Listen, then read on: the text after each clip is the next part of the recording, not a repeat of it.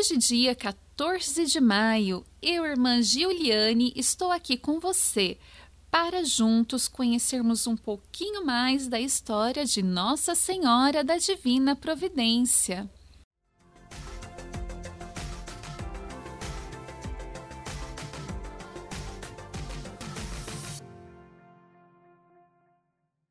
Desde o século XII, Nossa Senhora da Divina Providência já era invocada na Itália, sempre representada em pinturas e afrescos com um menino nos braços. Só no século XVIII, porém, esse título foi reconhecido oficialmente pela Santa Sé e se espalhou pelo mundo. A história desse quadro teve início quando, para ampliar a famosa Piazza Colonna, foi preciso demolir um antigo convento ali existente. Em uma das paredes estava incrustado o belíssimo afresco de autor desconhecido, representando a Virgem Maria.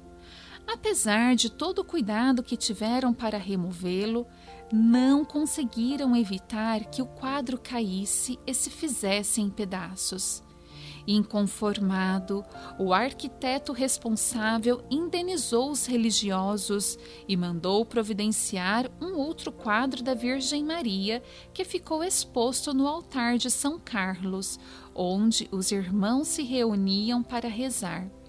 Quase um século depois, um jovem sacerdote encontrou entre velhos documentos um manuscrito sobre a construção da igreja e do mosteiro, no qual o fundador dizia ter sido a Virgem Maria sua única provedora naquela obra como por inspiração divina, mandou fazer uma cópia do quadro doado pelo engenheiro e colocou no corredor entre o convento e a igreja com a seguinte inscrição: Mater Divine Providentiae.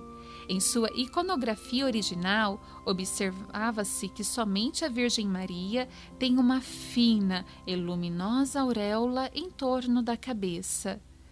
Já o menino em seus braços representa a humanidade sob a proteção de sua mãe. Peçamos a Nossa Senhora que interceda por nós. Nossa Senhora da Divina Providência, rogai por nós.